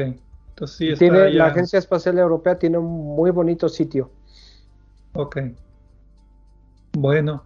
Cometas famosos. la Agencia Espacial Japonesa también. Cometas famosos. Eh, yo hablé del Hyakutake brevemente. ¿Quién se acuerda de Hyakutake? C1996 B2 Hyakutake. ¿Quién lo vio? Yo lo vi. ¿Y qué tal? Eh, pues un cometa interesante. No me los pierdo cuando. No, porque. me los pierdo el cometa Hyakutake pasó a 0.1 unidades astronómicas de la Tierra en marzo de 25 del 96. ¿Ok? Entonces se veía la cola a simple vista y se podía ver, si veías, te quedabas viendo el cometa, podías ver que se movía. Pasó tan cerca de la Tierra que gente podía ver que... Y fue de sorpresa porque nada más fueron unos cuantos días que se pudo ver a simple vista yo me acuerdo en ese tiempo estaba trabajando en el Centro Espacial Goddard de la NASA cerca de Washington, D.C. Y una noche regresé a mi apartamento y después de estacionarme volteé hacia arriba y estaba el cometa y se veía así como las caricaturas. Se veía la cola del cometa, se veía los, o sea, y, se veía la, la, cola junto con la cabeza del cometa, muy, muy, muy bonito. Ocupaba, no sé, para mí eran como 20, 30 grados en el cielo. Si hubiera estado en un lugar más oscuro, a lo mejor la cola era más grande. Es uno de los más espectaculares que he visto. Sí, estoy de acuerdo con eso. Eh, y hay muy buenas fotos también. Eh, me llama la atención, ¿dónde estaba tu departamento? Me llama la atención que lo hubieras visto también. En Laurel, Maryland. ok, pues no está tan oscuro allí que digamos, ¿eh? Está medio camino entre Baltimore y Washington. Lo sé. Y era una de esas noches que podías ver estrellas claras, claras. Era una noche excepcional. Sí, cuando hay aire seco y que uno dice, ahora saca el telescopio, ¿no? Ahora, eh, ese mismo cometa fue, fue llamado, bueno, pudo haber sido el llamado el cometa del siglo, pero yo creo que ese título se le da a C1995 O1 Hale-Bopp. ¿Quién lo vio? Ese de ese sí me acuerdo. Sí lo recuerdo, pero no recuerdo haberlo visto. O sea, lo más probable es que sí lo vi, pero no, no tengo recolección del evento, ¿no? Yo también me tocó cuando estaba terminando mi estancia postdoctoral allá en Washington. Fue en 1997 cuando pasó por Perihelio. Es uno de estos cometas que era su primera visita o tal vez su segunda o tercera visita. Se estimaba un periodo de 4.200 años. Pero esto fue después de pasar cerca de Júpiter, o sea, Júpiter cambió su, su órbita. Eh, y tiene una historia muy complicada, pero básicamente este cometa lo estudiamos desde varios observatorios. Yo fui compañero de Alan Hale, uno de los descubridores del cometa. Lo descubrió la antigüita con telescopio, viendo por el telescopio, buscando cerca del horizonte cosas que no fueran objetos del catálogo de Messier. Y junto con Thomas Bob lo descubrieron el mismo día. Tomás Bob lo descubrió de la misma manera, pero ni siquiera era su telescopio, estaba tomando el telescopio prestado de un amigo que estaban observando galaxias o algo así. Los dos lo observaron al mismo tiempo. Y este fue uno de estos cometas gigantescos que también cubrían como una cuarta parte del cielo. Sí, ya, ya lo recordé porque este, acabo de ver la foto y ya lo recordé. Por lo menos haberlo visto. Sí, yo fui a un rancho cerca del Río Grande, la frontera entre Estados Unidos y México, donde ahorita es tierra de narcos y nadie se acerca. Pero pues en aquella época, en 1997, nos invitaron a un rancho ahí cerca de la presa Falcón y en serio que yo pensé que se estaba, saliendo la Vía Láctea, porque estaba el cielo tan estrellado que podías ver la Vía Láctea, y yo pensé que la Vía Láctea estaba horizontal con, el horizonte. Pero no, era, la cola, era la cola del cometa, que se veía tan brillante como la Vía Láctea. Sí, y tenía una, eh, lo que recuerdo en particular era que tenía la doble cauda y la de iones era muy brillante, de color azul. Sí, muy brillante de color azul. Ahora, en estos dos, ah, el, el Hellbob también es eh, conocido por, ¿se acuerdan del culto de Heaven's Gate? Sí, todavía tengo pesadillas de eso, ¿no? 39 personas se suicidaron porque pensaban que había un ovni cerca del cometa y querían teletransportarse al cometa y se suicidaron. No me acuerdo qué tomaron para, para pues no, no fue horrible la cosa esa, pero bueno. Sí, muy, muy, muy, bueno. Ni, ni tratemos de explicar eso porque no se puede, ¿no? Eso es para otro podcast, pero pues bueno. Estudios espectroscópicos de Hale Bob como Hyakutake, que pues fueron recientes y con telescopios buenos, mostraron que la cantidad de deuterio que tienen es dos veces mayor a la cantidad de deuterio que hay en los océanos de la Tierra. Deuterio es hidrógeno con un neutrón extra. Entonces es, eh, es como agua pesada, básicamente. Y esto, y esto nos lleva quizá a lo del origen del agua, a menos que tengas otro cometa interesante por ahí. Para allá, para allá iba exactamente. O sea que si el agua de la Tierra viene de los cometas, ¿por qué tiene esa composición isotópica diferente? Creo que, bueno, eh, poniendo en contexto cuando se estaba formando el sistema solar, la parte interna del disco protoplanetario era muy caliente y, ahí no podías tener agua este líquida. lo que le llaman la línea de hielo. sí, eso está, eso está después de Marte por ahí, ¿verdad? Sí. Entonces, este, una manera de explicar que, que se haya llegado agua a la Tierra es que el agua, los cuerpos que contienen agua se formaron más afuera y por el mismo movimiento fueron colisionando. Un candidato muy bueno eran los cometas, pero también pueden ser planetesimales u otros objetos. Asteroides, Ceres tienen mucho, mucha agua. Sí, y, en general esas son las dos explicaciones, cometas y asteroides, que son pues los primos de la misma familia, ¿no? Ahora, eh, varias de las teorías que se han propuesto, bueno, el consenso dice que todo el agua cayó del cielo, todo el agua que hay en la Tierra. Sí, ah, eh, no, hay, eh, no, hay, que olvidar que también la formación de la Luna, o sea, el impacto de la Tierra con un planeta como Marte que formó la Luna, eso pues evaporó cualquier agua que hubiera en la Tierra. Eh, que es, es una de las cosas que se piensa que afectó. Y la, la cosa es que las la composición de los isótopos, los elementos radiactivos, el hidrógeno específicamente, más, más en particular, que se encuentra en el agua de la Tierra, es difícil de explicar con ese origen. Eh, siempre se encuentran irregularidades. Una de las explicaciones es que eh, el agua, después del origen de que se acumuló la mayor cantidad de agua originalmente en la Tierra, la atmósfera de la Tierra empezó a perder la alta atmósfera agua al espacio pero al mismo tiempo empezó a, llegar más agua del espacio con los cometas estos de agua, como los que, los que nada más detectamos cuando caen en el Sol, pues también, también caen indetectados y eh, resurten, eh, vuelven, vuelven, vuelven a acumular agua en la Tierra, pero con una contaminación, con una composición isotópica distinta. Entonces, la teoría, eh, una de las teorías dice que cierta composición se fue perdiendo al espacio y al mismo tiempo fue cambiando, llegando a la Tierra agua con otra composición distinta y por eso los números no dan.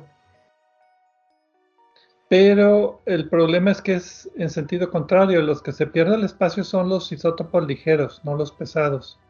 En Venus lo vemos, hay mucho deuterio, mucho más de lo que debería de haber, lo que implica que había mucha más agua y se evaporó mucha del agua ligera y se quedó el agua pesada con deuterio. Entonces la proporción de deuterio en, Venus es mayor de la del sistema solar. Aquí eh, tenemos ese problema. Si, si se evaporó agua, se evaporaría agua de bajo peso molecular. No sé si me explique entonces. Sí, y eso, y, eso explica solo por eso, eso explica solo parte del problema. En la otra parte, bueno, e, esa, eso depende básicamente con qué agua empiezas. Y sabemos con la que terminamos actualmente, ¿no? Eh, eh, la otra explicación que hay sobre eso es que la, composición isotópica de los cometas es bastante diferente. Y esto se ha empezado a ver eh, y ha empezado a ser un problema para estos cálculos recientemente. Sí, la composición isotópica hay que recordar, depende mucho de la, del ambiente donde estés. o sea, si hay mucha evaporación o hay muchas reacciones químicas que favorezcan un isótopo acerca del, sobre el otro. Y lo que se piensa para, por muchas personas es que los cometas vienen de una región donde la composición isotópica es similar a la solar. O sea, que es material primordial de la formación de un sistema solar, no material ya procesado en algún planeta. Pero de, ahí el, valor de los cometas. Lo que dice aquí Pedro es que no hay una composición isotópica estándar de un cometa. Depende del cometa que te toque. Pero es más parecida a la solar que cualquier otra. ok, a menos que vayas a otra estrella, no hay de otra, ¿no? Pues sí. Sí, porque si viene de otra estrella, la, la mezcla de, de metalicidad sería diferente. En pocas palabras, no sabemos por resolver. no sabemos, como tantas cosas aquí. Ok. Antes de que se me pase, ¿alguien se acuerda del cometa que mencionó este Gerardo, el D 1993 F2 Shoemaker Levy 9? Sí. Sí. Es el que se dividió, porque es un ejemplo perfecto de un cometa que pasa cerca de Júpiter fue atrapado por la órbita de Júpiter, pasó tan cerca de Júpiter que se rompió en pedazos, pero siguieron esos pedazos en órbita de Júpiter, y como fila india, en, julio de 1994 chocaron contra Júpiter, pum, pum, pum, pum, pum, pum. Se estima que sí, y todos esos impactos fueron observados. Y nosotros lo que hicimos, estaba como es la época, eh, ya por el 94, 95, 96 estaba trabajando en el Centro Espacial Goddard. Fue la época, pues que también es, para nosotros fue muy interesante porque tuvimos el Hale Bob, el Hyakutake y el, y el Shoemaker Levy 9 para estudiar con nuestro espectrómetro infrarrojo.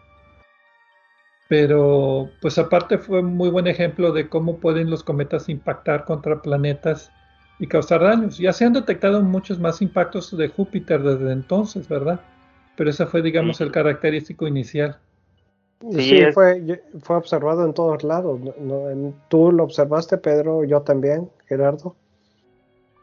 No, no recuerdo, yo lo observé, pero sí he visto las fotos. Eh, sí fue un fenómeno muy interesante porque pasó tan cerca del planeta que la gravedad de Júpiter es, eh, ya, ya es tan intensa que, que, deshace el cometa. La fuerza de marea. La fuerza de marea. Y fueron cayendo los, los fragmentos en, filita, como dijiste, Pedro, y también dejaron marcas. Dejaron marcas en el planeta. Y nosotros estudiamos los efectos en la estratosfera del planeta, que era lo que podíamos estudiar. Y sí vimos cómo se había calentado la estratosfera y cómo se había calentado y enfriado diferentes impactos, ¿verdad? Y muchos otros también estudiaron la composición química. Y uno de los resultados es que los cometas, el cometa este debió haber sido grandecito y algunas de las piezas hasta uno o dos kilómetros, porque se alcanzó a ver mucho metano. Y el metano está muy profundo en Júpiter, no está en la estratosfera. Entonces tuvo que haber sido llegado hasta la, donde está el metano y después explotado y la explosión, la nube subió mucho metano a la estratosfera que se empezó a descomponer por fotoquímica y a sentarse otra vez. Estuvo muy interesante y se aprendió mucho de estos cometas. Por eso son los que más me llamaron la atención para mencionar aquí en el programa. No sé si tengan algún otro famoso que ustedes hayan visto. No, pero no quiero que se os vaya a pasar la cuestión de las lluvias de estrellas. Ok. Eh, la, eh, las lluvias de estrellas, que en realidad no es el nombre, un, nombre que describe lo que realmente está pasando, las lluvias de meteoros, que es un poco más, más eh, exacto, pero no del todo, es cuando se ven más meteoros en la, en la atmósfera. Me refiero a meteoros, los granitos estos de polvo que entran en la atmósfera y dejan una estela brillante cuando se ha observado que varios de ellos parecen provenir del mismo punto que se llama la radiante. Y la razón de esto es que eh, la Tierra está atravesando eh, la órbita de un cometa ya extinto, que dejó sus rastros, su polvo, en esa órbita a lo largo de muchas pasadas cerca del Sol. Entonces, cuando la Tierra atraviesa, pues la concentración de polvo que todavía queda allí, remanentes del cometa, es lo que provoca que se, llegue, que se vean más eh, meteoros brillantes y uno que otro muy brillante en la atmósfera de la Tierra eh, en ciertas épocas y todos proveniendo de una misma dirección. son meteoros, pero no meteoros así aleatorios, son meteoros producidos por remanentes de un cometa ya que pasó y dejó sus rastros. Así es. Y, en muchos casos se conocen los cometas de los que se originó. Algunos todavía se pueden observar vagamente. El, Halley es responsable de un par de ellos. Sí, me acuerdo. Y por eso son tan periódicas y regulares las, las lluvias de, meteoros, porque como siempre pasamos la órbita en el mismo punto, en la, en la misma época del año, pues por eso tenemos cierta esa periodicidad en las lluvias y decir, ah, sí, en agosto van a ser las Perseidas y en noviembre o no me acuerdo cuándo las Leónidas, ¿no? Y así te vas. Las Leónidas, sí me acuerdo ya en el 99, una lluvia muy fuerte de las Leónidas porque la Tierra pasó por una un torrente particularmente eh, estrecho y poblado de detritos del cometa, no me acuerdo qué cometa era pero sí se veían las chispitas de cómo caían los... ¿Ustedes la vieron o no en el 99? Sí fue una tormenta, pero de verdad. Sí, pero eh, sí. Y también fue cuando detectamos impactos en la Luna, porque la Luna pasó más cerca del centro del torrente de detritos. Y muchos de estos, como la Luna no tiene atmósfera, pues impactan directo con la superficie. Y si son pelotitas grandes o rocas, pueden causar explosiones y sí me acuerdo haber detectado algunas con un video de observación de la luna durante esa lluvia de meteoros. Sí, y también fue observada desde el espacio y fue, fue probablemente de las observaciones más interesantes de ese tipo. El cometa es el Temple Total. Temple Total, sí, ahora que lo mencionas. Y pues eso me lleva también al hecho de que la luz zodiacal es remanente de polvito de cometas que está en el plano del sistema solar. Sí. Entonces la luz zodiacal y el Gegenschein y es, causada por reflexión de luz solar de, polvito que está flotando en el espacio, que fue, eh, que fue aventado por cometas y por asteroides. Entonces, pues ese también es un efecto secundario, digamos, ya de, que es de, los cometas en el sistema solar. ¿Algún otro efecto, algún otro tema? El uso de acá ya la mencionamos, las lluvias de meteoros. Pues también. El agua de los océanos, también ya lo platicamos. Del agua, pues recordemos que, que, los cometas tienen, pues principalmente hablamos de compuestos de carbono, oxígeno, nitrógeno, hidrógeno y moléculas más complicadas como el agua, metano, monóxido, dióxido de carbono, pero son estos elementos CHON, CHON. Los chones, estamos... hidrógeno, oxígeno y nitrógeno. Estamos, hechos, estamos hechos de chones, me gusta decir. Te falta el fósforo. El fósforo también. Y digo, no, no estoy tan cercano a la literatura de este tema, pero sí pudieron haber jugado un rol en el transporte de este material, ¿no? Y haber este... A la eh, superficie de la Tierra, con un ambiente amigable, y pudo eso haber derivado a la vida. Pudo ser un factor, es... es... especulativo, pero interesante. Es complicado, es complicado, pero o, también como una forma de mandar eh, vida terrestre a otras estrellas en la galaxia. Está más especulativo, pero, pero bueno, en el medio interestelar hay mucho chon en cierta manera. hay muchos chones, ok.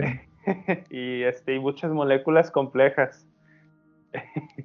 bueno, pues ¿Hay algún otro tema? Porque pues ya se nos acabó el tiempo, desafortunadamente. No, creo que estuvo muy bueno, eh, completo lo que platicamos e interesante, aunque nos salimos por ahí de la, tangente como suele suceder en este tipo de programas hablando del hidrógeno sólido.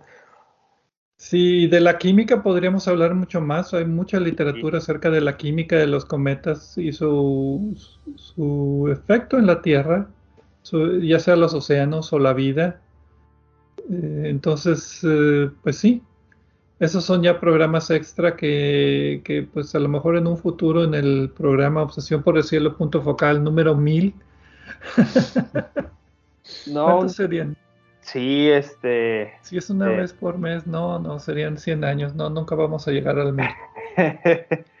Nuestro público está diciendo gracias, gracias. Un dato que me pareció interesante, hablábamos de, estos chorros de gas que, emiten los cometas y para el cometa Halley, que ahorita lo, mencionamos, fue eh, un, se midió un pico de 30 toneladas por segundo de gas y unas 24 toneladas por segundo de hielo a una distancia de una unidad astronómica. Eh, es una página aquí de un curso de astronomía, entonces yo creo que sí tienen sentido. Pero me impresionó ese numerito, si considerando que, por ejemplo, una de esas camionetas, pues pesa que es unas dos, toneladas. O sea, estás hablando de 10 veces eso en un segundo. Que pues por razón se quedan sin material luego los cometas. Sí, que ese pudo haber sido otro tema interesante que no perseguimos. ¿Cuáles asteroides son en realidad cometas ya extintos? Sí. pero pues bueno, eso es ya. Y, y los objetos que luego se observan y que se clasifican como asteroides y luego les aparece una cauda, ¿no? También, esos sí, objetos ya... Hay mucho de qué platicar, pero bueno, se nos acabó el tiempo. Vamos a agradecer mucho al público que nos escuchó aquí en Obsesión por el Cielo punto focal. Y pues se aceptan sugerencias para temas. Si quieren algún tema del sistema solar para seguir con el tema del sistema solar, podemos tratar de hablar de algo parecido. Eh, y pues si no hay nada más, muchas gracias y nos vemos el próximo mes, no la próxima semana. Eso es Obsesión por el Cielo, programa semanal.